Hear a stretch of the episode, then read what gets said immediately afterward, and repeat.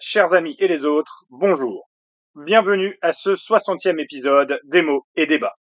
J'ai longtemps cherché quelque chose d'intelligent à dire à l'occasion de cet anniversaire, mais je suis tombé sur une citation de Guy Bedos et j'ai décidé de me taire et d'arrêter de chercher. Pour vous qui découvrez ce podcast au détour du mode aléatoire de Spotify, voici le principe. Vous nous envoyez vos recommandations littéraires à l'adresse podcastdmed.gmail.com. Comme votre mec au collège le jour de la Saint-Valentin, on fait une compilation et tous les mois, nous tirons au sort trois œuvres, dont une bande dessinée, desquelles nous débattons le mois suivant. Ce mois-ci, cap à l'Est, de la Suisse au Japon en passant par la Russie.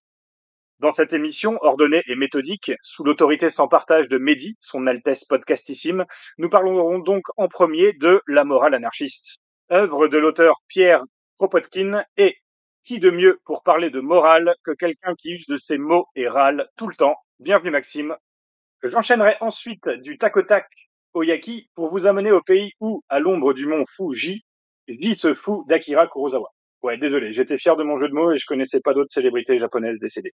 Si ce n'est bien sûr, transition, euh, les trois autrices dont je vous présente l'œuvre, puisque nous parlerons euh, des journaux des dames de cour du Japon ancien, écrits à Sarashina et par Murasaki Shikibu et Izumi Shikibu au XIe siècle. Et enfin, un peu de légèreté, de montagne et de verdure, pas du tout, avec l'œuvre suisse La couleur des choses, écrite par Martin Panchaud, qui nous sera présentée avec joie et bonne humeur, absolument, par Gwenaël Fleury. Bienvenue Gwen. Bonjour. Mais, avant de nous lancer, je vais vous demander à tous les deux votre phrase du mois.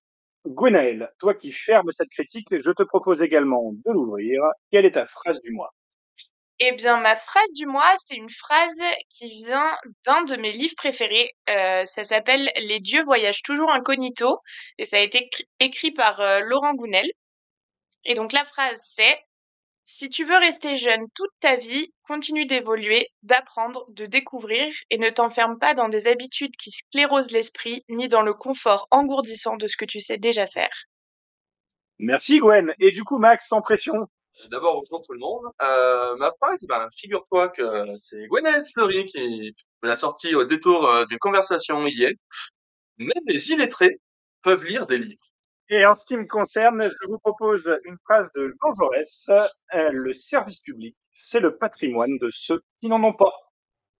C'est beaucoup plus sérieux. Là. Moi, je suis pas un mec drôle. C'est vrai. Et sur ces belles paroles, nous allons passer aux critiques. 800 pages de trop. C'est si bon. Oh, c'est si bon. 15 chapitres pourris. C'est extra. C'est extra.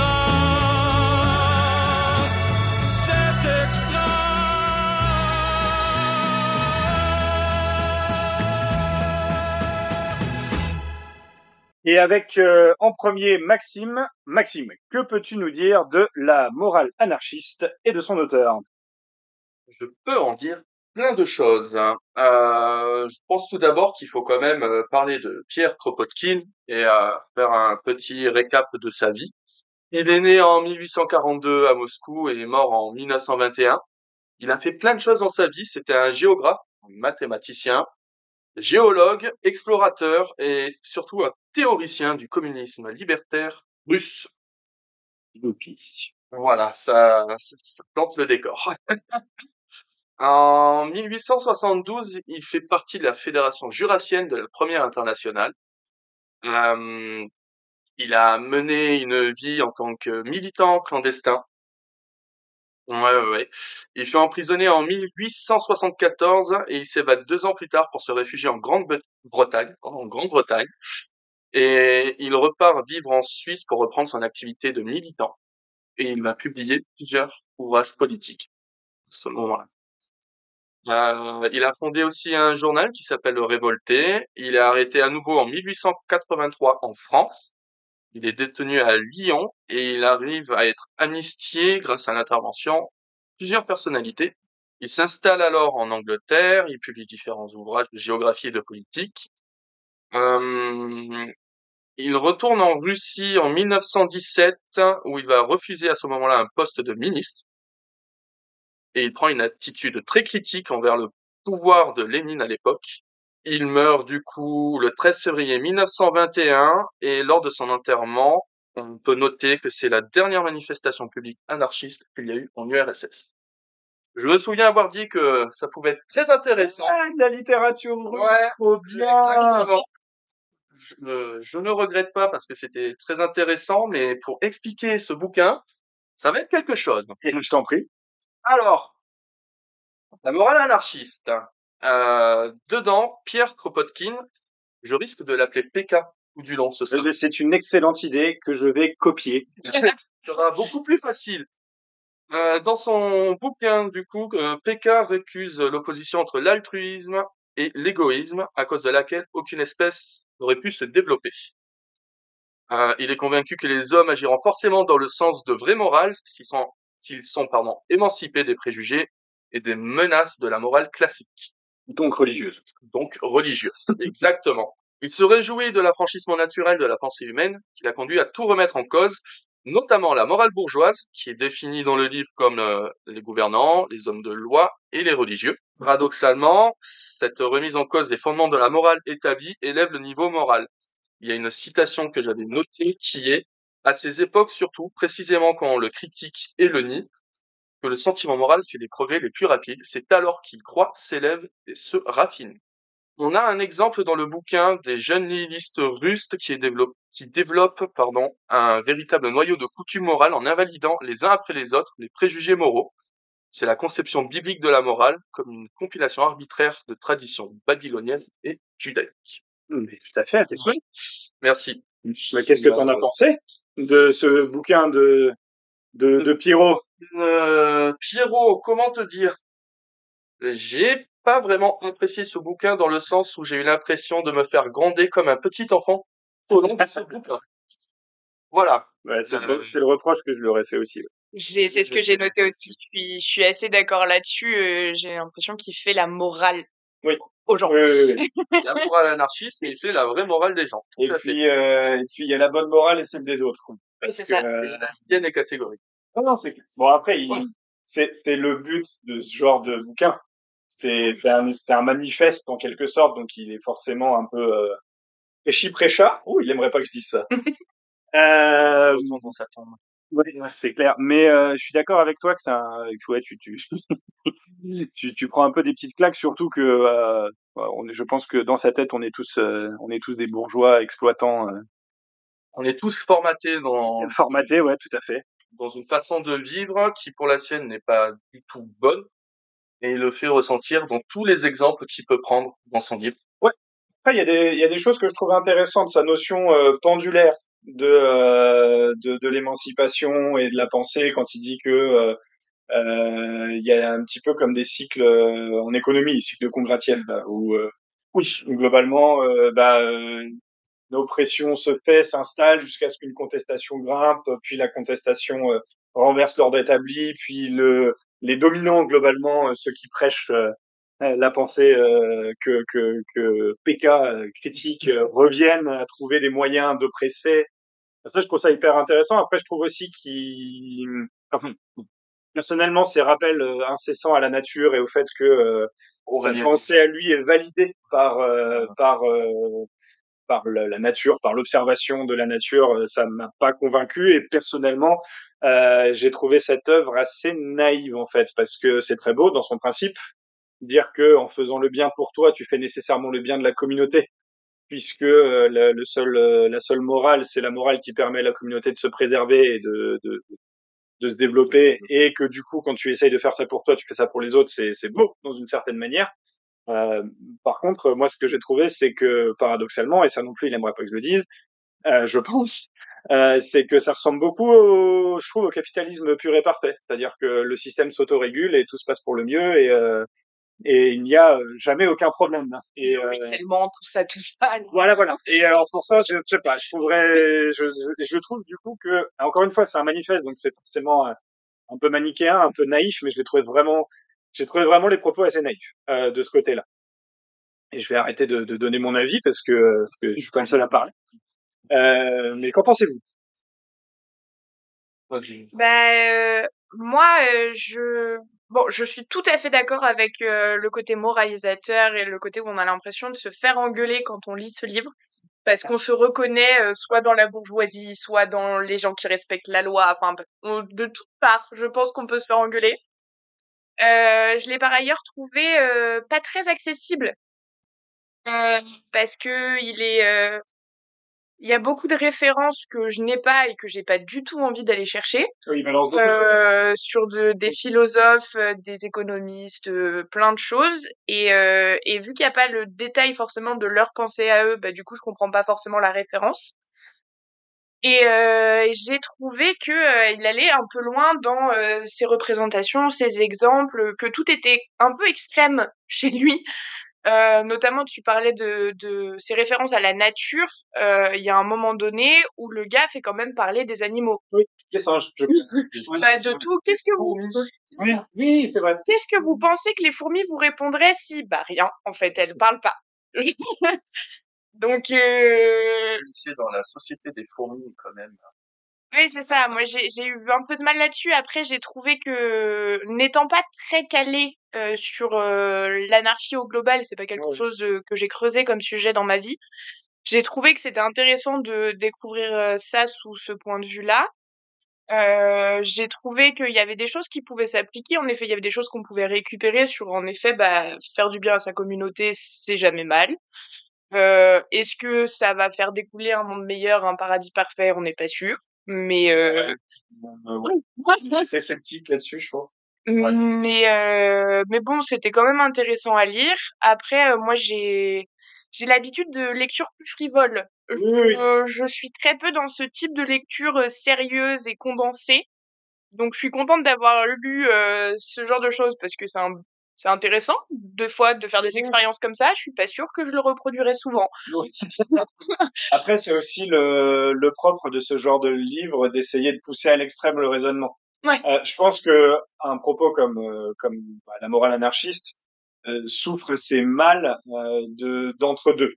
De, il faut forcément qu'il soit assez manichéen, assez tout blanc ou tout noir, justement parce que comme c'est un propos révolutionnaire entre guillemets, euh, c'est un propos qui euh, qui doit forcément être euh, bah pas nuancé, enfin vraiment euh, d'un bloc.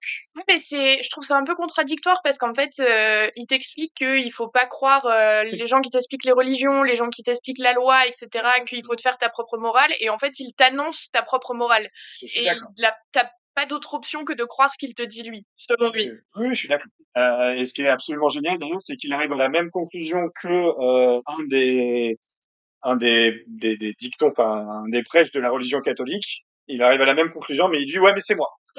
Euh, Du coup, pas- cette fois, c'est juste. Et en plus, c'est pour moi. Et euh, si je le fais pas, j'irai pas en enfer. Donc, C'est ça, c'est, il dit, euh, donc ça le fait. typiquement que les religions rajoutent toujours, si vous faites ça, vous irez en enfer. Au paradis. Ouais. Ou au paradis. Effectivement. Donc, euh, Et, euh, et c'est marrant parce qu'il, alors il développe beaucoup la religion. Alors c'est c'est c'est un écrit de son temps aussi. Hein. Euh, alors oui, il faut se remettre aussi dans le contexte, oui, ça, ça a été écrit au début des années 1900. Oui. Bon, donc euh, effectivement, l'Église c'est le grand, euh, le grand méchant.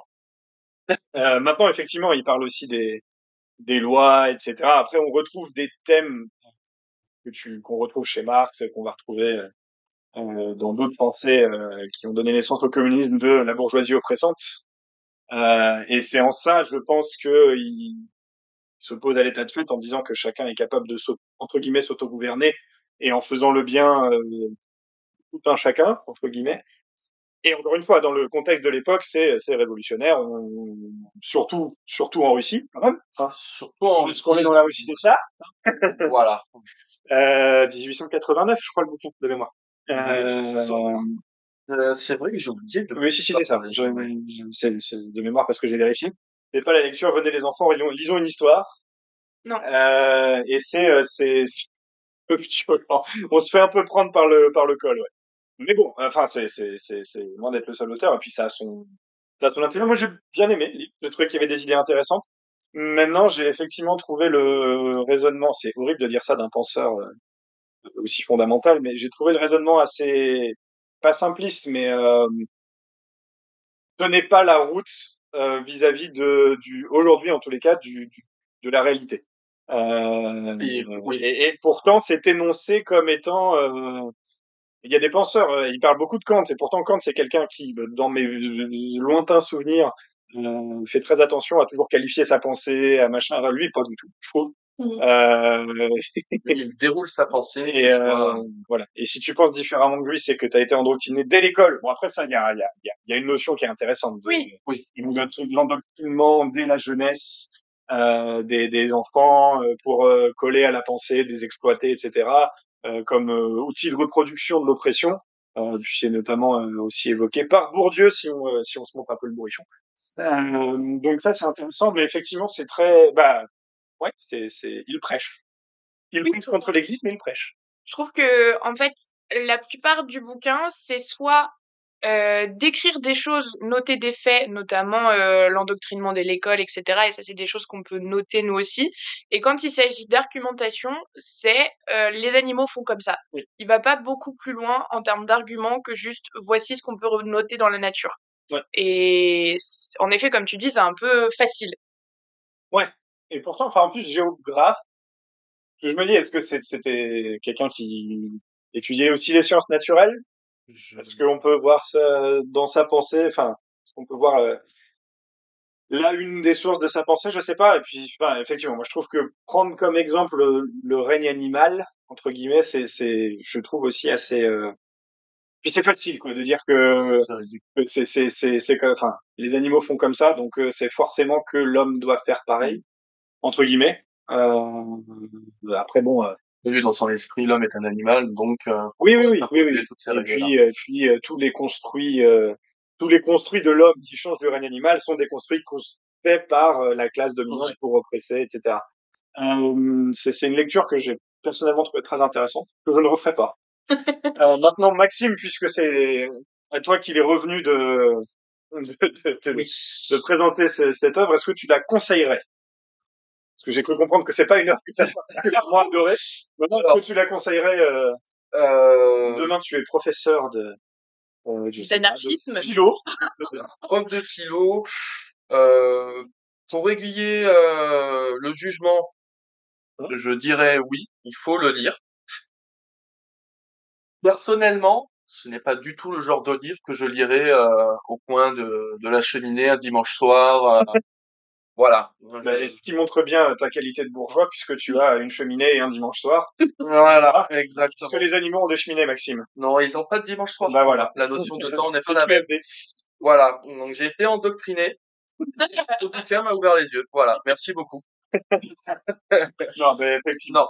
Non. Euh, pour la curiosité, il faut le lire. une lecture instructive. Exactement. euh, Mais en soi, euh, on peut largement s'en passer. Ça marche. Voilà. Bon, eh ben, ça conclut euh, notre notre comment dire critique de cette œuvre. Maintenant, Maxime, est-ce que tu en as un extrait? Alors, t'en as donné un tout petit Oui. avant, euh, tu en as préparé euh, un deuxième grand fou euh, que je t'en prie. Euh, tu peux Alors. nous lire. Il est exactement page 33 et on va partir sur les animaux, justement. La fourmi, l'oiseau, la marmotte et le tchouk sauvage n'ont lu ni Kant, ni les saints-pères, ni même Moïse. Et cependant, tous ont la même idée du bien et du mal. Voilà. C'est Ça résume ça très bien. ce qu'on vient de dire. Et voici. Euh, du coup, euh, cela conclut notre notre critique de de la morale anarchiste euh, de Pierre euh. Cette fois-ci, je vais lui faire honneur quand même. Nous allons à présent passer à la seconde œuvre, ou devrais-je dire aux trois prochaines œuvres, puisqu'il s'agit des journaux des dames de cour du Japon ancien, écrits donc par trois femmes de cour dans le Japon impérial du XIe siècle, pendant la période Heian. Euh, je vous prie de m'excuser par avance pour la prononciation. Avant de poursuivre, je vous dois une correction d'ailleurs à ce que j'ai dit lors du tirage au sort. Vous avez dit euh, alors que ces journaux avaient été écrits par trois femmes qui se nommaient Murasaki Shikibu, Izumi Shikibu et Sarashina. Or pour cette dernière, il s'agit non pas de son nom, qui n'est pas connu, mais d'une ville. On en parlera, on parlera donc du journal de Sarashina, mais il faudra comprendre de la ville de Sarashina. Murasaki Shikibu, dame de cour de l'impératrice Akiko, est plus connue pour son œuvre immense Le dit du Genji. Alors là, je vous donnerai pas euh, le nom japonais, désolé. Euh, paru aux alentours de l'année euh, 1010 et considéré comme un des écrits majeurs du Japon de cette époque. C'est souvent euh, évoqué comme étant le premier roman japonais.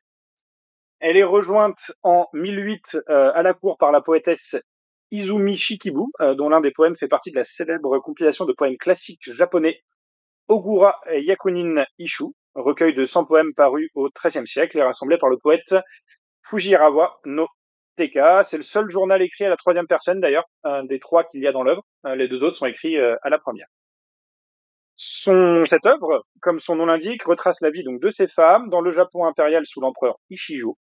Euh, les trois œuvres euh, sont dans une temporalité assez différente. Hein. Le, journal de Sarashina, le premier du recueil, nous retrace la vie de l'autrice dès ses 13 ans, avec lequel elle entreprend le voyage qui l'amènera jusqu'à la cour et va jusqu'à ses 50 ans.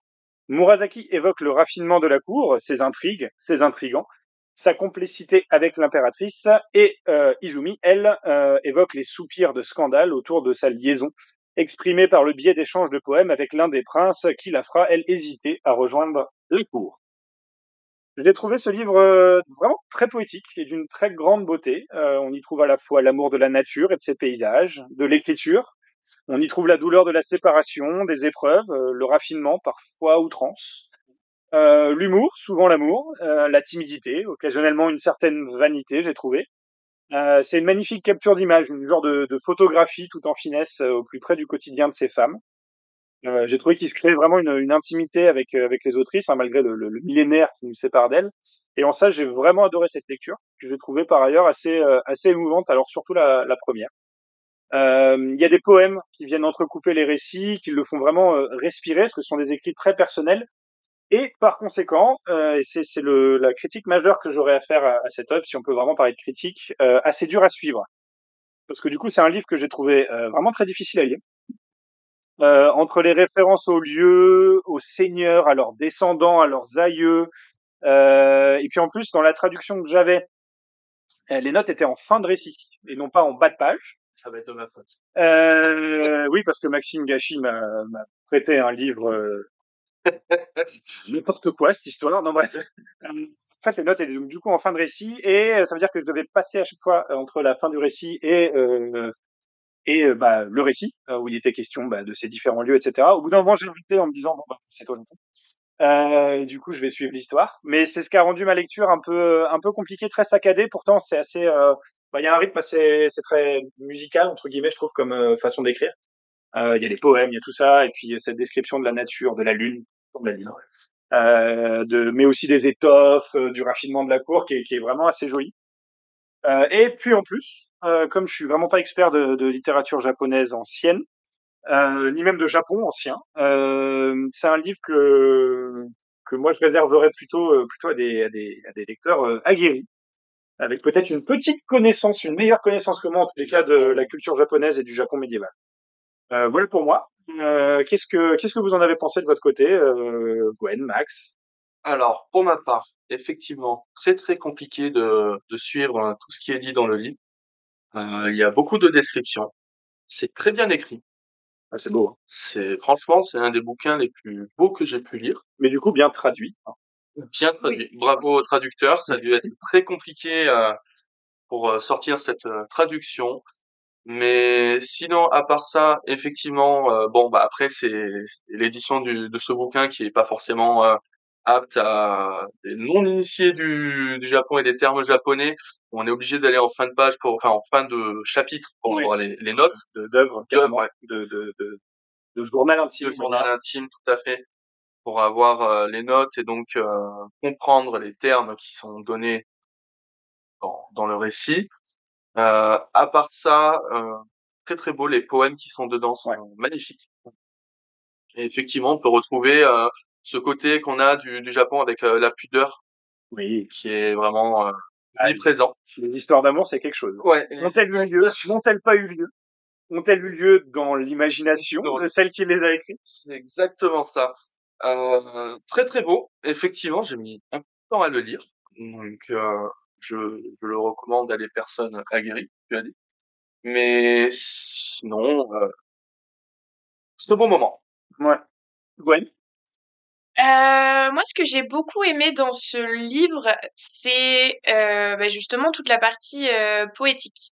Euh, je connaissais pas du tout ce principe de poème euh, qu'il faisait à l'époque Mhm. sur euh, des phrases très courtes et qui se transmettaient juste euh, comme ça. euh, ça faisait partie de leur coutume. Ça s'appelle des tankas. Voilà. C'est l'ancêtre du haïku. Et, euh, et en fait, ce que j'ai trouvé très chouette, c'est que vu qu'on a la partie euh, journal où la l'autrice raconte ce qui se passe dans sa vie et en parallèle les poèmes, on a un espèce de contexte qui accompagne le poème et qu'on retrouve pas forcément dans les recueils. On voit juste euh, ce qui ressort de toute l'imagination de l'auteur, alors que là, on a vraiment euh, comment il en est arrivé Ouais. à cette écriture. Et euh, j'ai trouvé ça très intéressant. Après, j'avoue, je me suis un peu ennuyée parce que c'est très contemplatif. Ouais. On voit, on imagine, euh, on nous raconte qu'il nous présente de très jolis paysages, des jolis moments, des émotions qu'on a pu ressentir euh, à un certain moment, etc. Mais vu que c'est vraiment la vie de personnes, il n'y a pas une intrigue folle. Il n'y a pas une envie de savoir ce qui va se passer par la suite. Il n'y a pas de suspense, il n'y a pas d'enjeu. Ouais. C'est juste, euh. Voilà, qu'est-ce qui va se passer dans la suite euh, du périple? C'est quotidien quoi. C'est des des intrigues, des problèmes, des Ouais, c'est de la vie de tous les jours. Puis par ailleurs de, de personnes qui sont pas particulièrement euh, euh, comment dire misérables. C'est-à-dire Oui. leurs- leurs problèmes sont pas des problèmes à enjeu euh, euh, pour elles si je veux dire. Mais euh, mais il y a y a c'est ce sont des enjeux somme toute qui sont assez euh, minimes. Je veux dire avec le avec le enfin avec un peu de un peu de prise de recul. Et leur quotidien. C'est- Mais surtout la dernière où euh, l'enjeu c'est c'est clairement les les les cancans quoi, c'est c'est- c'est les ragots. Euh, alors ça devait être très très très important à l'époque. Il y a il y a, il y a un petit truc qui est assez rigolo, c'est que euh, alors c'est Murasaki Murasaki Shikibu euh, qui partage un secret avec l'impératrice, c'est qu'elle elle savent lire le chinois je crois et euh, c'était interdit sous peine de mort quand même. Bon, a un petit enjeu euh, pour les femmes du Japon à cette époque-là.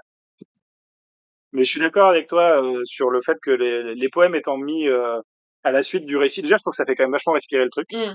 parce que euh, parce que c'est dense, même si c'est pas très long. Euh, et puis euh, alors bon, euh, Mehdi va se moquer de moi, euh, vous aussi d'ailleurs parce que vous allez dire que je vois le Seigneur des Anneaux partout. Mais notamment dans le premier récit, euh, cette espèce de, de trajet où on décrivait, où il décrit tous les paysages. et puis euh, les personnes qui rejoignent la troupe et, et trois chanteuses euh, qui euh, vont emprunter la nuit, euh, euh, cet émerveillement, et puis euh, quand les chanteuses sont parties, euh, il y a une espèce de poème de séparation. alors, il y a des trucs beaucoup plus graves, hein, parce que alors on parle de- d'enjeux un peu, euh, un peu, c'est là, là où je parle de vanité, un peu entre guillemets futile. C'est surtout vrai pour les deux dernières, parce que ça- l'œuvre de Sarashina, euh, bon, bah, quand même, euh, on, on fait une critique sans spoil sur des mots et débats, mais il y a des morts et des séparations qui sont quand même vraiment pas drôles. Euh, mais, mais ouais, moi j'ai j'ai- j'avais l'impression un peu euh, parfois de lire du Tolkien, euh, sur- surtout sur le premier. Et je suis tout à fait d'accord avec toi et c'est exactement pour ça que euh, c'est ce que j'ai ressenti aussi et je n'aime pas non plus Le Seigneur des Anneaux. Oh mon dieu. Alors, je les ai pas lus, euh, mais en, Mais comment tu peux dire mais en effet, je n'ai, j'ai, je n'ai, j'ai, j'ai pas pu aller au bout des films. Je m'ennuie devant le film, juste parce que on voit que des paysages qui défilent et des gens qui avancent. Et ça c'est et- très fidèle au bouquin.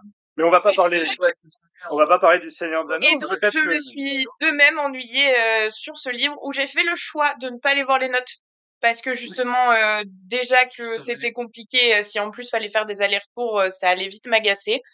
Donc, euh, donc j'ai, j'ai misé sur le fait que j'allais imaginer les endroits et les personnes telles que mon imagination allait les créer.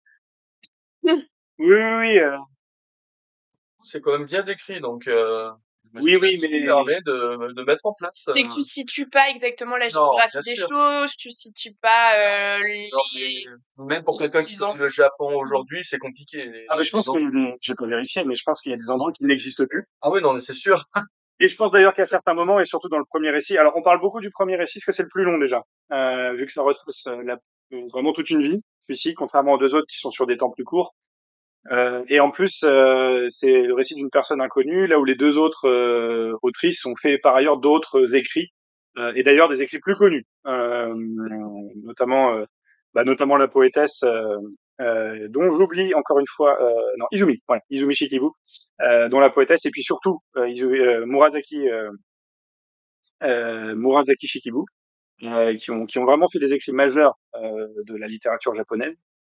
Euh, mais voilà, tout, tout ça pour dire que le premier récit est effectivement bon, déjà le plus long euh, et bon moi personnellement parce que ça parle beaucoup de nature et, euh, et beaucoup moins d'étoffe, Mhm. euh, euh, le préféré. Après c'est alors moi j'ai trouvé à certains moments que c'était marrant. Murasaki notamment euh, sur le deuxième récit quand ouais elle fait des bah ça ça vanne quoi, ça fait des petites piques. euh. Après c'est très comment dire, on les imagine derrière des rideaux avec des rires. voilà. Tu le fais très bien. Ça. Ça.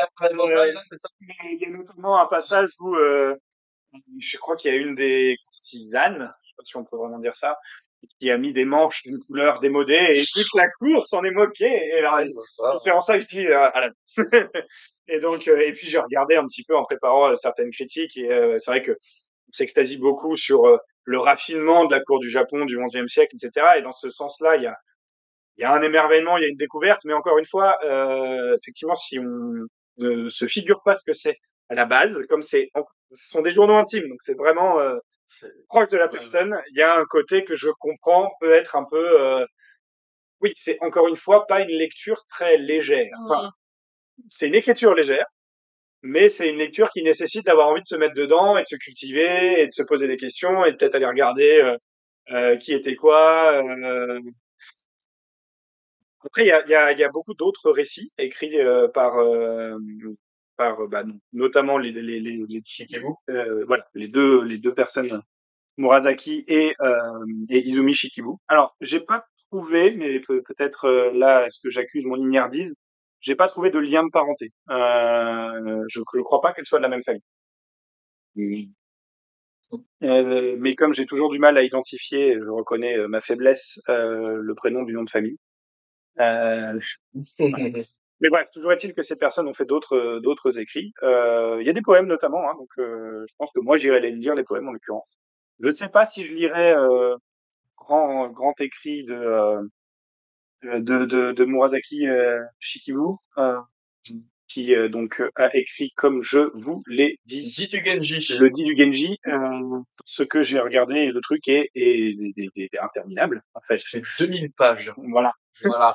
Euh, donc, euh, mais, mais apparemment c'est incroyable et c'est euh, le premier exemple de alors de roman psychologique. Voilà, autre chose qui m'a un peu intrigué et qui m'a peut-être fait dire que fallait vraiment que j'ai envie de lire pour y aller euh, de l'histoire. Donc euh, voilà. Est-ce que vous avez autre chose à dire sur euh, sur les journaux des dames de cour du Japon en, Japon ancien Je sais pas si on peut le dire, mais je viens de voir un message de Mehdi, justement, qui dit que il est très content que ça se transforme en bashing des goûts de Florent. Sachez par ailleurs que si j'avais su que vous n'aviez pas lu et, et pas aimé Le Seigneur des Anneaux, je l'aurais jamais invité. Très bien. Euh, eh bien, si vous n'avez pas d'autres euh, choses à, à dire sur cette œuvre, euh, je vais en premier lieu vous le conseiller quand même. Euh, bon, déjà parce que j'ai beaucoup de mal à déconseiller une œuvre. Euh, faut vraiment que non, non, non, euh, même même la morale anarchiste euh, à ta place, je l'aurais conseillé. Intéressant comme lecture. C'est très beau, euh, vraiment, c'est c'est contempla- c'est c'est contemplatif, mais du coup ça peut être aussi un un, avantage. C'est c'est très très beau. Euh, et je vais vous en lire euh, vous en lire un extrait. Donc c'est un des poèmes, un des tout premiers d'ailleurs, poème écrit dans le journal de Sarashina. Et euh, c'est celui que j'ai préféré, donc naturellement, c'est celui que je vous livre. Hors des ténèbres, dans un sentier obscur, il me faut maintenant m'engager. Veille sur moi de loin, lune de la frange des montagnes. Et maintenant, du coup, dans son euh, japonais originel. Non, je déconne. voilà, euh, qui conclut notre euh, critique, notre euh, discussion autour du, des journaux des dames de cour du Japon ancien. Et pour finir en beauté, je passe donc la parole à Gwenaël qui va nous présenter la bande dessinée, une fois n'est pas coutume, en dernier, on fera différemment la prochaine fois, la couleur des choses. Eh bien oui, alors donc cette euh, BD, elle a été publiée euh, en français en 2022 et elle a été écrite euh, par Martin Panchaud qui est euh, un auteur suisse né en 1982 et qui avait déjà fait plusieurs travaux sur des dessins hyper précis et conceptuels, notamment de vaisseaux de Star Wars. Vous le saurez et vous en serez ravis. Et j'irai voir. D'ailleurs, je vous laisse et euh, et termineras cette chronique sans moi. pour être Euh, donc en fait, euh, Martin Panchaud, il est dyslexique. J'ai appris ça en faisant des recherches sur lui et du coup, il met une grande importance sur l'interprétation du langage, des images et de leur signification. Il a d'ailleurs dit dans une interview qu'il souhaiterait continuer ses travaux sur une autre approche conceptuelle en creusant le rapport image et son. Il souhaiterait le repenser, essayer de créer des sons à travers des images. Et je pense que ça donnera une deuxième œuvre très chouette. Ah ouais, ouais. Pour revenir à la couleur de- des choses, c'est donc son premier livre. Il est d'abord sorti en allemand en 2020 et donc en français en 2022. C'est un mélange de tragicomédie, de road movie, de romans policiers. Ça a été encensé par la critique et il a finalement, cette BD a finalement remporté le prix suisse du livre jeunesse en 2021 ainsi que le grand prix de la critique de l'Association des critiques et journalistes de bande dessinée et enfin le Fauve d'or au Festival d'Angoulême en 2023. Rien que ça. Rien que ça. Ouais. Pour un premier livre, c'est un beau palmarès. C'est pas mal. Ce qui le distingue des autres BD, c'est son style, son dessin, sa représentation des événements. En effet, on suit l'histoire vue de dessus, comme un drone qui survolerait la scène avec des touches d'infographie par-ci par-là. Les personnages sont des ronds, qui ont une couleur. Il n'y a pas de bulle, c'est un segment qui relie les cercles aux dialogues qui sont associés.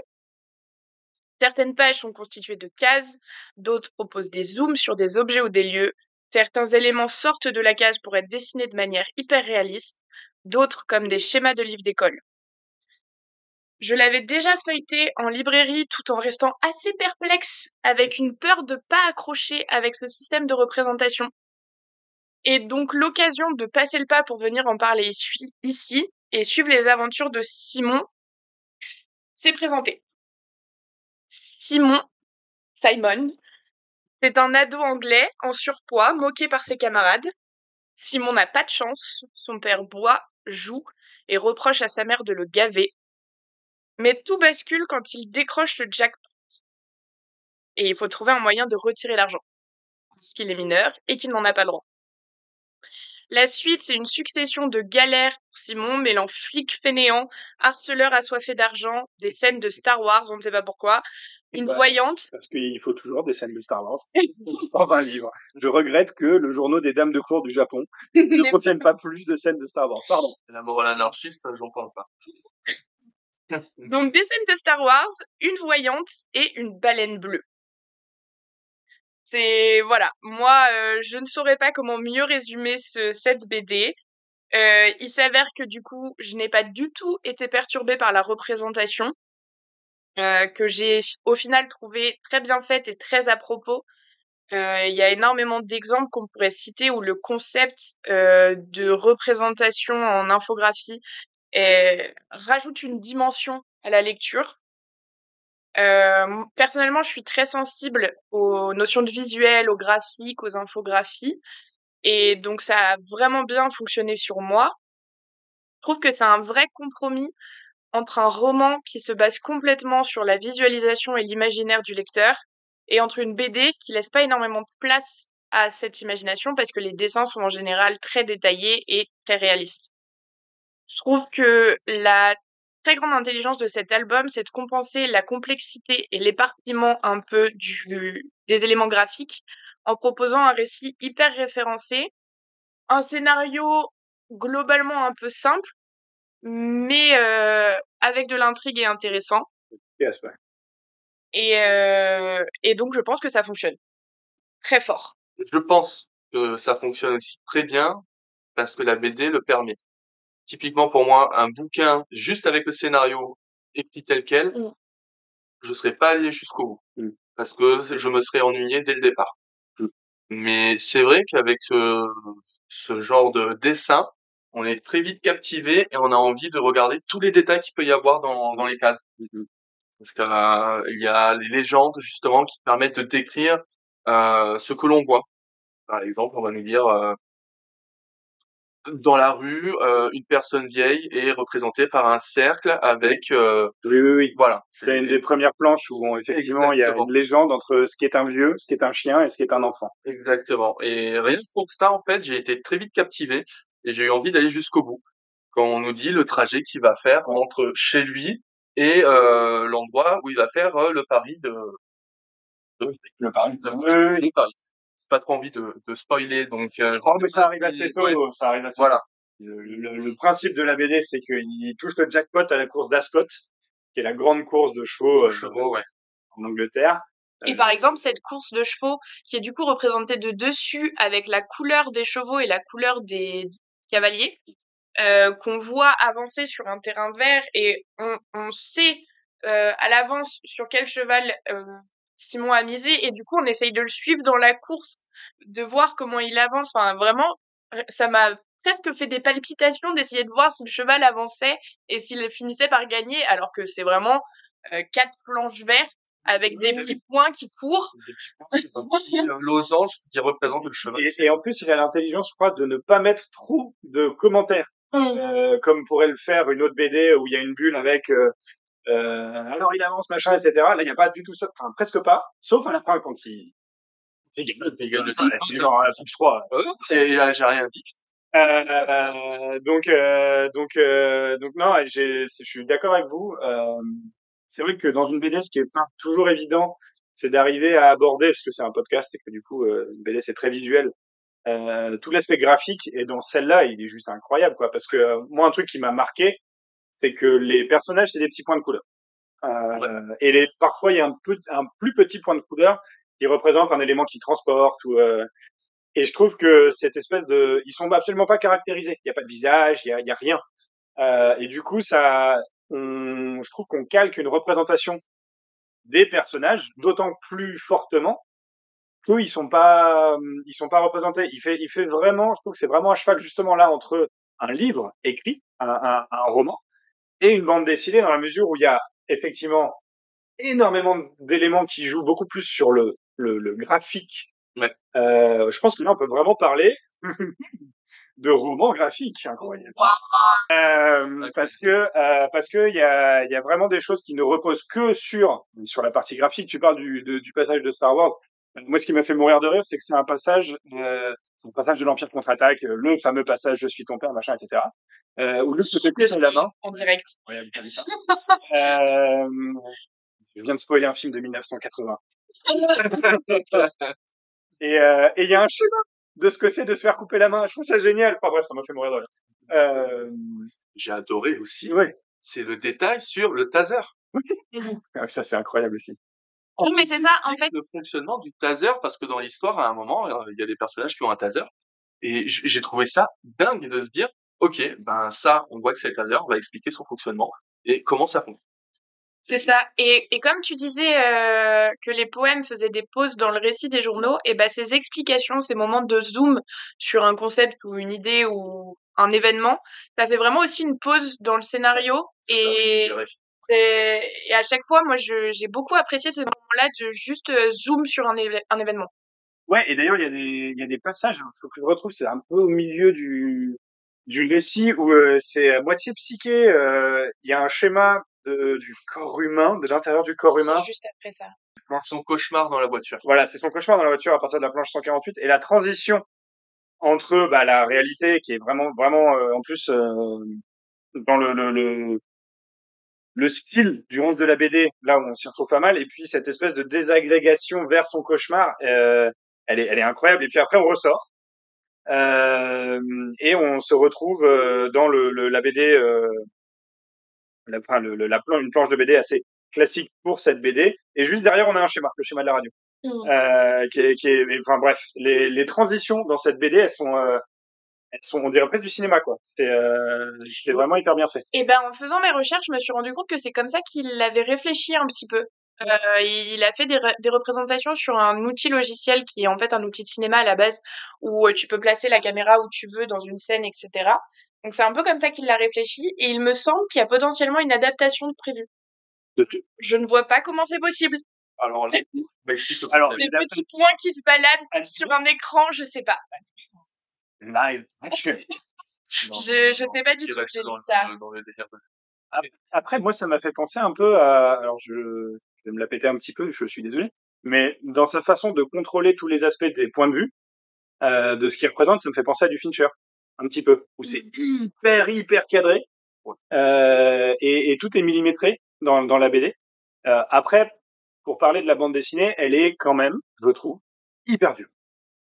Euh, dans le sujet, euh, ouais. Sur, parce qu'on parle beaucoup de la forme, et c'est normal parce que cette BD se détache par sa forme, mais sur le fond, euh, c'est c'est Bah, c'est un, c'est un petit qui se fait harceler de tous les côtés, qui n'a pas des parents qui le soutiennent, qui n'a à un moment des gros problèmes avec ses parents, euh, qui, oui, qui lui arrive plein de d'embrouilles, il s'en sort jamais. Comme je disais, c'est un gars, il a juste pas de chance en fait. Tout ce qu'il va entamer, ça va mal se passer. Ouais. Et Mais même quand il a des, des wins, quoi, même quand ça se passe bien, ça lui retombe sur la gueule, puis Mm. pense mille. Et, euh, et c'est, et ça me fait pas mal penser aussi à certaines, euh, certaines séries anglaises, du coup. Bon, après, parce que le personnage est anglais, mais des séries genre Skins, euh, euh, des séries sur des, des, des adolescents euh, anglais, où globalement, il leur arrive que des, que des horreurs. hein. Euh, et ça m'a beaucoup fait penser à ça. Et, euh, et j'ai trouvé cette BD, pour le coup, très dure. Euh, je pense que c'est pas une BD effectivement à proposer à, à des à des à des enfants. Faut être minimum ado pour euh, pour bouquiner ça. Et euh, et en plus c'est très juste dans la description du quotidien. Euh, Il y a rien d'a- bon sauf peut-être à la fin, mais il y a rien d'incroyable. Euh, je veux dire dans ce qui se passe, mais ça prend au trip et notamment moi c'est les personnages des euh, des bullies quoi, des des des, des voyous, des mecs qui euh, des voyous du quartier. hein. ouais Et- qui, ouais, qui le- qui l'exploitent en sur leur petit banc. là. Ouais, mais de temps en temps, jouent ami-ami avec lui, euh, pour ensuite euh, les discussions qu'ils ont entre eux, qui du coup sont hyper bien montrées aussi par la BD, parce que c'est justement, il n'y a pas de bulle, c'est ces segments qui sont reliés, donc tu vois qui parle à qui. Euh, et j'ai trouvé ça affreux, quoi. mais Ça m'a rappelé les pires années de mon collège, même s'il m'est pas arrivé de choses aussi moches que ce qui arrive dans la BD. Et je trouve qu'elle représente très bien aussi ça, cette espèce de période pourrie des. Moi, j'ai mal vécu personnellement, mais bon, c'est très personnel. Des, des 14-15 ans là. Euh, et puis après, effectivement, tout le côté hyper dysfonctionnel de la famille. Euh, euh, ouais, ouais, le père qui va tout de suite accuser la mère de tous les tout ce qui va mal dans la maison euh, dès que la mère adresse la parole au fils. Euh, euh, c'est enfin c'est c'est l'autre qui euh, interjecte euh, le gros lard, le machin. Enfin, c'est c'est gâté, Ouais, voilà. trop avec lui, et comme ça. Ouais, voilà. Et ouais, c'est une. euh, Elle est, elle est, elle. Moi, je trouve qu'elle a- elle prend en trip. Pour le coup, les deux autres livres, je les ai lus, euh, sont très détachés. Euh, parce que bah, c'est un essai théorique et euh, quelque chose de très descriptif. euh. Mais alors celui-là, pour le coup, je l'ai lu en, je l'ai lu entre, euh... non, je l'ai lu en dernier et euh, je fais wow, ok, d'accord. Euh, on se rattrape quoi. Ouais, ouais, ouais. Oui, et puis en, en plus, euh, vu que c'est un format, c'est long, hein, mais c'est c'est quand même assez facile à lire. Oui. Moi, je pense que je l'ai lu en deux fois, euh, deux sessions, et euh, tu restes vraiment dedans et Mm. tu t'attaches à ce qui va se passer, et c'est pour ça que la fin est d'autant plus tragique. Ah oui, c'est clair. Pour moi, je l'ai lu en une soirée. Mais il quoi, il y a 200 pages, même pas, mais ça se lit à, à une vitesse, même en faisant attention aux moindres détails. C'est, c'est tellement captivant que on se rend pas compte du temps Ouais. dessus. Ah ouais, moi, je moi, ça m'a fait, euh, bah, ça m'a fait une euh, samedi soir. Parlons de cette baleine. Et Cette ben, baleine qui arrive en plein milieu, dont on ne sait pas pourquoi, sur euh, deux pages, Oui. et on n'entend plus parler. c'est exactement l'extrait euh, que je voulais euh, présenter. Très Donc, euh, Et Magnifique et transition. comme disaient euh, certains présentateurs euh, caricaturés, sans transition, la suite. Alors du coup, c'est un peu compliqué évidemment vu que c'est un roman graphique de vous présenter ce qui s'y passe exactement, mais je vais vous lire les passages et essayer de vous décrire ce que je vois. Donc, situation globale, il est temps d'introduire un personnage particulier, une baleine bleue. Ne souriez pas, elle jouera un rôle de premier plan dans la suite de l'histoire. Donc ça, c'est une double page, on y voit des cartes, des zones maritimes, on y voit euh, un chemin de, baleines où on explique que tous les ans, elles migrent pour se reproduire. Elles peuvent parcourir jusqu'à 80 km par jour avec une petite légende marquée reproduction sur un point rouge. Et ensuite, on voit un schéma avec la population des baleines bleues encore en vie dans le secteur, on voit de nombreuses baleines dessinées en tout petit. Ça prend toute la page. Il y a toute une pile de poissons. Voilà, elle n'est pas un poisson, mais vous m'avez compris. Et ensuite, un zoom sur une baleine qui nous dit Et voici notre nouveau personnage, nommons-la B52. C'est mieux que de lui donner un nom du genre Toby ou Fébure, comme dans les documentaires animaliers. Mais nous voilà déjà à la fin de cette double page. Notre histoire continue. Retrouvons Simon Homme et découvrons ce qu'il va faire maintenant. Je trouve que cette double page sur l'introduction de la baleine dans l'histoire, cette baleine qui va jouer un rôle essentiel, Pile au milieu. c'est ça n'est connecté à rien. Ça, de temps en temps, on nous parle de la baleine, de sa vie, de ce qui s'y passe, et on comprend pas quel est le lien, qu'est-ce qui va nous amener à comprendre ce que cette baleine fait ici, et tout prend sens. Et, Oui, oui. Et d'une façon, une pour le. Et donc, je, je trouve que c'est un extrait euh, représentatif déjà par euh, ce que vous n'avez pas vu, c'est-à-dire euh, le côté graphique de la représentation de la baleine, du schéma des cartes, etc., mais aussi de l'humour qu'il y a dans cette BD et de, de cet aspect euh, de on va euh, tout représenter, tous les détails euh, et essayer d'introduire des choses au milieu d'un scénario euh, qui avance. Moi, c'est c'est vraiment ce que j'ai apprécié dans cette BD. Et puis, en fait, euh, je viens d'y penser en, en t'entendant prononcer le nom du, du gamin. En fait, sa famille, c'est Hope. Hum, C'est l'histoire. Oui. Et, euh, L'ironie. Ouais, c'est clair. J'ai viens d'y penser, je sais. Vidéo, c'est euh, ouais, ouais, et non, non, donc ce, cette BD, ouais, cette BD. Et, euh, et effectivement, elle est- après, je sais vraiment pas comment ils vont faire pour l'adapter. Ouais. Euh, je suis très curieux. j'ai- j'ai- le dire. Quoi, toi, ta scène préférée sur ce, cette BD? Je sais pas parce que moi je retiens surtout les scènes dures en fait. Non, si, moi c'est une scène du début qui me fait mourir de rire. Alors au tout début, le tout début, le, le début du début, l'élément déclencheur, c'est que sa mère en fait fabrique des gâteaux. Euh, Gâteau. et, euh, et elle lui demande d'aller euh, chez euh, une personne pour euh, lui donner un gâteau et se faire payer. Et c'est un gâteau licorne rose machin. Et en fait, euh, il rejoint les, les, les, les gars qui vont le tourmenter. Et au début, il- il- le gâteau n'est pas touché, alors que les mecs, c'est des gars qui, euh, qui clairement le veulent pas du bien. Et puis arrive une fille, et là le gâteau se fait démonter. Et en fait, si tu veux, tu vois au fur et à mesure de la conversation, le gâteau se faire éclater. Et en fait, moi, c'est ce qui m'a mis dans la BD. C'est ce qui m'a fait dire, ouais, cette BD est géniale. Euh, Enfin, c'est- j'ai vraiment envie de... Visuellement, c'est fou. Et c'est à ce moment-là qu'on t'introduit le concept euh, justement de toute la partie infographie. Oui, où voilà. On va te dire, bah, en fait, on te représente le gâteau au début, puis le gâteau au début de la conversation, puis le gâteau à la fin où on voit qu'il est mangé de toutes parts. Euh, tout en continuant la conversation avec les personnes sur le banc vu de dessus. Que ça, ça t'introduit vraiment de tout le concept, euh, sur tout le concept qu'il y aura par la suite euh, dans la BD. Et après, j'avoue que, enfin bon, je parle aussi beaucoup des éléments du début, parce que j'ai... c'est une critique no spoil. Ouais, ouais. Euh, mais il y a, il y a aussi, enfin, il y a des moments, euh, comme c'est très clinique aussi parfois comme représentation, les moments durs sont d'autant plus durs. Euh, il y a certaines scènes dans l'hôpital notamment euh, qui sont assez affreuses. Et... Oui, mais est-ce qu'elle serait pas encore plus affreuse euh, représentée de façon réaliste? Mais je pense pas justement. Euh, Honnêtement, je pense pas, parce que certaines BD très très dures et avec des représentations, euh, alors avec un style euh, très affirmé, mais euh, mais des représentations euh, là où vraiment il n'y a pas de concept dans, c'est- figuratif, voilà, c'est le terme que je cherche. Euh, je pense notamment à la BD Shangri-La, euh, qui traite de, thèmes sociaux, c'est une BD de science-fiction qui traite de thèmes sociaux très durs, et il y a des moments hyper, euh, il y a des moments choquants, honnêtement, mais ils le sont plus dans euh, l'image te met une claque dans la tête. Là, je trouve que c'est ce que tu en déduis, ce que tu t'en représentes, euh, qui, qui te met une claque. Vraiment. Mais Mhm. Moi, je sais que je fais cette comparaison un petit peu, mais euh, je trouve que justement dans toute la partie, euh, tout ce qui est roman, tu as tendance à imaginer toi-même ce qui s'y passe et du coup, tu mets le degré Oui. de réalisme et de d'impact que tu souhaites. Et en général, quand tu as des adaptations dans des films ou des trucs comme ça, je trouve que c'est toujours plus dur de voir pour de vrai Oui. l'événement se passer euh, comparé à ce que toi, tu avais en tête au moment où tu l'as lu.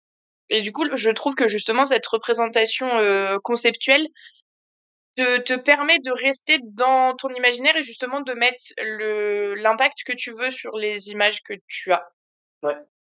Et c'est pour ça que c'est en ça que je trouve que ce serait plus dur encore à lire euh, si c'était une BD euh, dessinée Oui, oui, d'accord, oui, je vois ce que tu veux dire. Oui, oui, effectivement. Et puis ça perdrait de, enfin, du coup, la, la BD, c'est ce que disait Max, hein, perdrait de son sens au final. Parce Mm. qu'elle serait hyper classique. Oui. Euh, même si, bon, c'est un peu farfelu dans ce qu'elle raconte parfois. Mais, euh, parce que, Mais le scénario en lui-même ne vaut pas, enfin, ne, ne percerait pas sur une Oui. BD euh, classique. et puis, Ouais, en plus, le, le, le- rapprochement qu'il fait des événements, du coup, on a, notamment en introduisant la baleine, et puis il fait un rapprochement petit à petit Mm. entre guillemets temporel aussi, marche parce que la façon de raconter colle à sa façon de représenter et marcherait beaucoup moins si on faisait une ellipse, genre dans un roman ou dans une BD, vous auriez fait la baleine. Là, moi, tu me fais ça dans un roman, je suis perdu et Oui. j'arrête le truc. Complètement.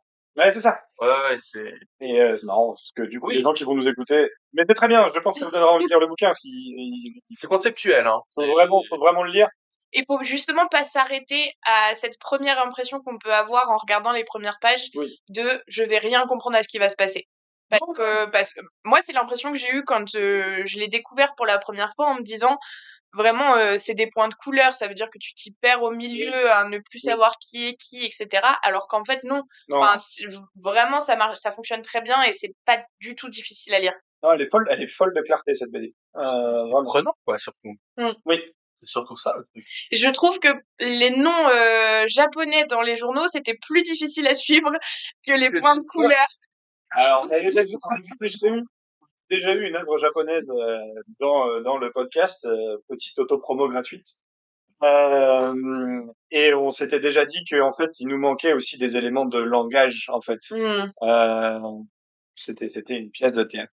qu'on avait, euh, on avait, de laquelle on avait débattu et qui nous était passé complètement au-dessus de tous les lecteurs à l'époque.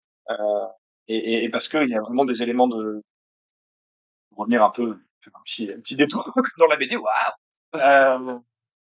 Il y a vraiment des éléments de, j'ai ressenti ça aussi dans, dans, dans le bouquin, dans, pour le coup, les journaux intimes. Ouais, des éléments de, de culture, de contexte, de, de, qui nous enlèvent de la fluidité. Ouais. Ce n'est pas le cas dans cette BD. Euh, qui, qui, vraiment, euh, ouais, euh, j'ai l'impression déjà que l'unanimité de, de nous trois. Euh, du coup, bah, Gwenaël, euh, tu as, tu as donné ton, ton extrait. Je suppose que tu en recommandes la lecture, du coup. Euh, oui, oui, j'en recommande la lecture. Comme tu disais, c'est peut-être pas très adapté à un, un public euh, jeune. Effectivement, il y a certains concepts qui pourraient amener des interrogations gênantes auprès des parents. Mais, euh, mais par ailleurs, oui, euh, je la trouve en effet très chouette. Je pense qu'elle se lit très bien. Je pense qu'il ne faut pas s'arrêter à la première impression qu'on pourrait avoir en la découvrant sur euh, une étagère. Et, et je pense qu'il faut y aller. J'ai hâte de voir l'adaptation, Bah, de voir ce que ça peut donner. Je, je vois pas comment ça peut être aussi bien en, en représenté sur un écran. Euh, donc euh, il faut absolument lire cette BD avant de voir cette adaptation. Quoi qu'il Oui, oui, c'est clair. Ouais, comme, potentielle adaptation. comme c'est généralement le Ouais, cas voilà. avec les œuvres littéraires, quand même. Mm. Ah, J'ai hâte de voir ce que ça. Excusez-moi, Excusez-moi, j'ai un chat dans la gorge. Moi, j'ai surtout hâte de voir son prochain bouquin et voir ce qu'il va faire. Bah, sur euh, oui, le concept qui donnait euh, de créer des sons à partir d'images, je j'ai hâte de voir ça aussi. Donc, carrément, parce que pour l'instant, euh, ça pour le coup, je, je, je, je ne le sais pas. C'est, c'est son seul, c'est sa seule œuvre pour l'instant? C'est son premier livre. Ouais. Euh, En même temps, puis 2020, puis euh, puis 2022 en français. Ouais, c'est ça. D'accord. Et, il y travaille depuis 2011. ah ouais, Ah oui, d'accord. d'accord. Effectivement. Très bien. Euh, merci, euh, merci à, à tous les deux pour euh, pour vos euh, vos critiques et pour nos discussions. Euh, nous allons maintenant passer euh, à l'avant-dernière partie de de cette chronique avant que je ne passe la main à Mehdi pour euh, pour le tirage au sort du mois prochain. Il s'agit donc de vos recommandations. Mais moi, je ne suis pas ainsi que certains de tes prêtres amis. Tu peux avoir confiance en moi. Aie confiance, crois en moi, que je puisse veiller sur toi. Donnez-moi. Ouais, ouais, ouais, vas-y. Et du coup, je me tourne euh, vers Maxime. Quelle est euh, ta recommandation? Alors, un domaine que j'apprécie euh, forcément plus que la morale anarchiste, euh, la science-fiction. C'est un grand classique. Euh, c'est Fondation d'Isaac Asimov. Ouais. Voilà. C'est, enfin, il y a plusieurs tomes, mais déjà, juste le premier euh, est excellent. Mais qui est un ensemble de nouvelles, si je me, Tout à fait. si je me trompe pas. C'est exactement ça. Donc, euh, je vous le recommande. Il est un peu compliqué à comprendre au départ, Bah, en fait, il développe un seul concept à travers une Voilà. suite d'exemples. Mais, Mais surtout à des temps euh, d'histoire différents. ouais. Donc, euh, c'est un peu compliqué à s'y retrouver, mais très prenant. Ouais, ouais. C'est effectivement, et puis c'est vraiment à la base de, de- d'énormément de choses euh, Oh. qui ont été écrites par la suite euh, en science-fiction. Et du coup, Gwenaël, qu'est-ce que tu nous recommandes de ton côté? Je vais tricher, je vais vous recommander deux choses complètement différentes. Vas-y, triche. Balance, envoie. Le, la première chose, c'est un film d'animation euh, très court sur euh, Disney qui s'appelle Piper. Et le principe, c'est que c'est un petit oiseau sur la plage qui a faim et qui doit aller chercher à manger euh, dans l'eau, mais qui a peur de l'eau. Et du coup, euh, ben, on le suit, on le suit euh, apprendre à chasser et à découvrir que l'eau, ça ne fait pas peur. Et c'est très, très, très mignon. C'est adorable. Je vous le recommande chaudement. Et euh, donc la deuxième chose que je vous recommande euh, et qui n'a gribouillé au crayon gris au dernier moment, je t'ai vu. et qui n'a absolument rien à voir, c'est euh, le fait d'aller dans des scènes ouvertes. Moi, je suis allée, bah, j'ai fait du bénévolat, mais je suis allée dans une scène ouverte au théâtre de la Cité à Marseille. Et, euh, et en fait, j'ai trouvé ce, ce principe très chouette parce que ça permet à plein de monde de, de venir présenter des choses qu'ils font. On est sur des thèmes assez variés. Quand j'y suis allée, il y avait de la danse, du chant, d'une représentation théâtrale, euh, il y avait euh, des- des- de la guitare. Chacun vient présenter ce qu'il souhaite, de la poésie. euh, il y avait un moment des fables de La Fontaine reprises sur des thèmes euh, plus actuels, la retraite, tout ça, tout ça. Et vraiment, c'était c'était très chouette d'avoir ce panel euh, d'intervention et de voir des gens pour qui euh, généralement euh, c'est soit la première fois, soit euh, assez récent qu'ils ont commencé à travailler sur ces sujets. Donc euh, c'est les premières ébauches euh, d'œuvres et c'est c'est très sympa à découvrir. Merci beaucoup. Et pour ma part, je vais vous conseiller de découvrir Evnos. Euh, Qu'est-ce qu'Evnos C'est un petit village euh, situé dans le Var, qui est perché au-dessus des gorges d'Olioul et qui, en plus d'être superbe, avec un vieux château fort, euh, euh, une, une, une vieille chapelle, euh, offre un point de vue vraiment euh, imprenable sur, sur le front de mer déjà. On voit, on voit quasiment de, de, de hier à, à La Ciotat. Et, euh, et sur le, le massif euh, environnant, euh, que ce soit la Sainte-Baume ou le Gros Cerveau, et oui, c'est un vrai nom de massif du coin. Euh, donc, euh, si jamais vous habitez dans le coin ou que vous venez passer des vacances dans le sud, bah, allez, allez découvrir Evnos. C'est tout petit, hein, vraiment. Hein, c'est un petit village. On en fait le tour en, en, en moins d'une heure, mais il y a plein de petits sentiers de randonnée, notamment qui descendent dans les gorges, qui sont magnifiques. Euh, et euh, c'est assez peu connu, même des gens du coin. Euh, donc vous serez pas, euh, vous serez pas, euh, voilà, ça sera pas les Champs Élysées quoi. Et euh, et puis il y a une petite crêperie sympa euh, avec euh, une, une sacrée belle vue. Donc euh, si vous avez envie de Le breton. d'une petite crêpe, euh, oui alors elle est tenue par un Italien, hein, donc euh, mais les crêpes sont très bonnes. Aïe. Euh, donc voilà, allez voir, allez découvrir Evnos, c'est super joli. Il y a des tas de belles belles randonnées, belles balades aux alentours. euh, c'est euh, c'est c'est extrêmement cool. Parlons de crêpes. J'ai goûté la dernière fois des crêpes de pois chiches. D'accord. Voilà. Mais ça je refuse. Je refuse que t'en fasses une recommandation. Je C'est vous une hérésie. recommande. Je vous recommande. Mais C'est une hérésie. J'ai goûté dans le Var aussi, là où habite. euh, Et ben c'est une parfaite fin de podcast parce qu'on va tout de suite s'arrêter de parler euh, de crêpes au pois chiches. Et euh, avant que voilà, avant que avant qu'il ne se passe un accident malheureux. Et je vais passer la parole à Mehdi pour le tirage au sort du mois prochain. Salut Mehdi.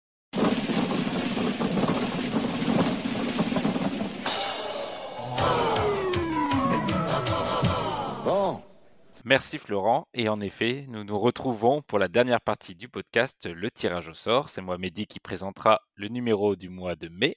Et je serai accompagné de deux chroniqueurs qui sont déjà venus dans des mots et débats. Je les accueille ici. Bonjour Marie Bonjour Mehdi. et bonjour Constantin. Bonjour Mehdi. Je vous rappelle euh, les règles du tirage au sort. On tire euh, au hasard euh, dans la liste compilée de toutes les propositions reçues à, DM, à podcastdmed.gmail.com et nous avons chacun le droit à un seul et unique veto pour euh, écarter un des livres tirés au sort. Je commence tout de suite. Le premier livre est un livre américain de 1884 écrit par Mark Twain. Il s'agit des aventures de Huckleberry Finn et il fait 274 pages. Marie, est-ce que tu mets un veto? Non, je ne mets pas de veto. Constantin, est-ce que tu mets un veto? Non plus. Pas de veto. Très bien. Et Mehdi Moi non plus. Le deuxième livre est un livre russe écrit en 1880, donc on reste dans la même période, écrit par Mikhail Evgrafovitch Saltikov Stechrin. Bel accent. je, je le redirai, je- si on le tire, je, je m'entraînerai avant l'épisode. Et euh, ce livre fait 320 pages et s'appelle Les Goloflef. J'hésite. Cette fois-ci, c'est Constantin qui- à qui je pose la question en premier. Je mets mon veto. Le veto est mis. Constantin n'a plus de veto. Le deuxième livre, le troisième tirage, est un livre qui date de 1955, écrit par Maurice Druon. C'est un livre français. C'est le tome 1 des Rois maudits, le roi de fer. Il fait 351 pages. Marie, est-ce que tu mets ton veto? Non, je ne mets pas de veto. Bien, moi non plus. Nous allons passer à la BD. La BD tirée s'appelle Jérôme et la ville, écrit et dessiné par Nilso et Marisor. Il date de 2013. C'est une BD française qui fait 152 pages. Marie, est-ce que tu mets ton veto? Non. Moi non plus. Nous avons donc nos trois œuvres Les aventures de Huckleberry Finn, Les rois maudits, le tome 1, Le roi de fer, et Jérôme et la ville de Nilso et Marisor. Nous avons un mois pour lire ces livres. Marie et Constantin, bonne lecture. Merci. Merci. Au revoir.